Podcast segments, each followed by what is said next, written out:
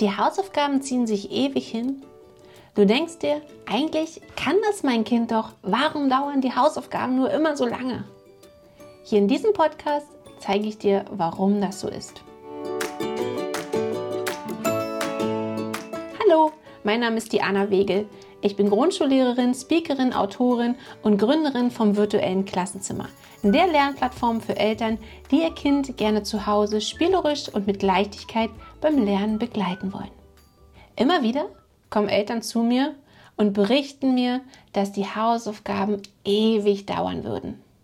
Eigentlich kann das Kind das Thema auch, aber trotzdem ziehen sich die Hausaufgaben manchmal über Stunden hin. Eltern denken sich dann, ja, würdest du jetzt nicht so lange rumtrödeln, könntest du schon längst fertig sein. Und ich kann das auch sehr gut verstehen, dass Eltern genau so denken. Denn wer hat schon Lust, Stunden neben seinem Kind zu sitzen und zu warten, dass die Hausaufgaben endlich fertig werden? Doch jede Minute, in der du so mit deinem Kind bei den Hausaufgaben verbringst, zahlt sich das negativ auf euer Beziehungskonto ein. Häufig ist es Eltern auch gar nicht bewusst, wie sie sich in ihrer Art verändern, wenn es darum geht, mit den Hausaufgaben anzufangen.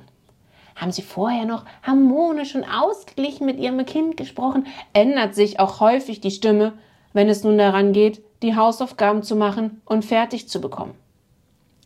Das macht was mit deinem Kind. Es entwickelt in diesen Momenten das Gefühl, dir nicht gerecht zu werden. Damit es vorwärts geht, fühlen sich Eltern häufig in der Pflicht, ihr Kind immer weiter anzutreiben.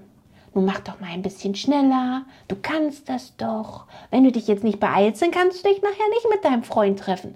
Meinst du, ich habe hier Lust rumzusitzen? Was passiert hier? Die Hausaufgaben werden als etwas Negatives abgespeichert.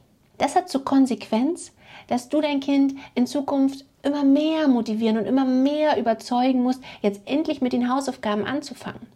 Und wenn ihr dann bei den Hausaufgaben seid, ist es ein mühsamer Kampf, bis es vorwärts geht und dann endlich irgendwann fertig ist. Aber geht das auch anders? Ja, das geht auch anders. Dazu musst du dir bei einer Sache bewusst sein. Genau das musst du verstehen, wenn du mit deinem Kind die Hausaufgaben machst. Du bist ergebnisorientiert. Dein Kind ist erlebnisorientiert. Was bedeutet das? Wenn du mit deinem Kind die Hausaufgaben machst, bist du daran interessiert, dass die Hausaufgaben vollständig und richtig und in möglichst kurzer Zeit fertig werden. Dein Kind will Spaß. So sind Kinder eben und das macht sie eben auch zu etwas Großartigem. Sie wollen Spaß. Sie wollen, dass die Hausaufgaben zu einem Erlebnis werden. Das können sie vielleicht nicht immer so in Worte ausdrücken, aber das ist das, wie Kinder agieren. Wenn dein Kind spürt, dass die Hausaufgaben zum Erlebnis werden, ist es viel motivierter dabei, die Dinge auch wirklich umzusetzen und am Ball zu bleiben. Also warum die Hausaufgaben für dein Kind nicht einmal zum Erlebnis machen? Dafür gibt es viele Möglichkeiten. Ihr könnt zum Beispiel eine Sanduhr aufstellen und so eine kleine Wette draus machen. Also ich wette, dass du in fünf Minuten nicht diese Aufgabe fertig schaffst. Oder wie wäre es denn, wenn du die Aufgaben für dein Kind in kleine Häppchen einteilst? Oder vielleicht, wenn dein Kind jeweils nach drei Matheaufgaben einmal einen Bewegungsparcours durchs Wohnzimmer rennen darf. Bring Spaß in die Sache. Für dein Kind ist das so wichtig. Und das ist auch der Grund, warum wir im virtuellen Klassenzimmer fast gar keine schriftlichen Aufgaben haben, sondern nur mündliche Aufgaben, die dein Kind alleine bewältigen kann und bei denen es Spaß hat und auch richtig in Bewegung kommen kann. Denn das macht Lernen zu einem Erlebnis und so wird dein Kind dauerhaft motiviert dabei bleiben. Also sei beim nächsten Mal bei den Hausaufgaben doch etwas mehr erlebnisorientiert und nicht mehr so stark ergebnisorientiert.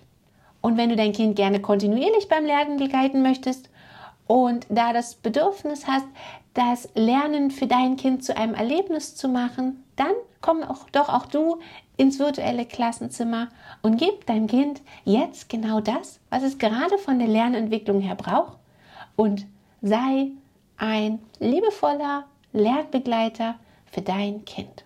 In diesem Podcast drehte sich also alles um Erlebnisorientierung. Das sollst du für dein Kind schaffen.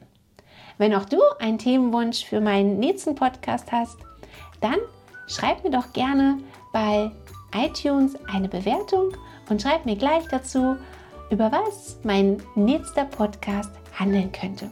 Übrigens freue ich mich jede Zeit über eine Bewertung von dir, wenn dir mein Podcast gefällt. Ich danke dir, dass du dir dafür die Zeit nimmst.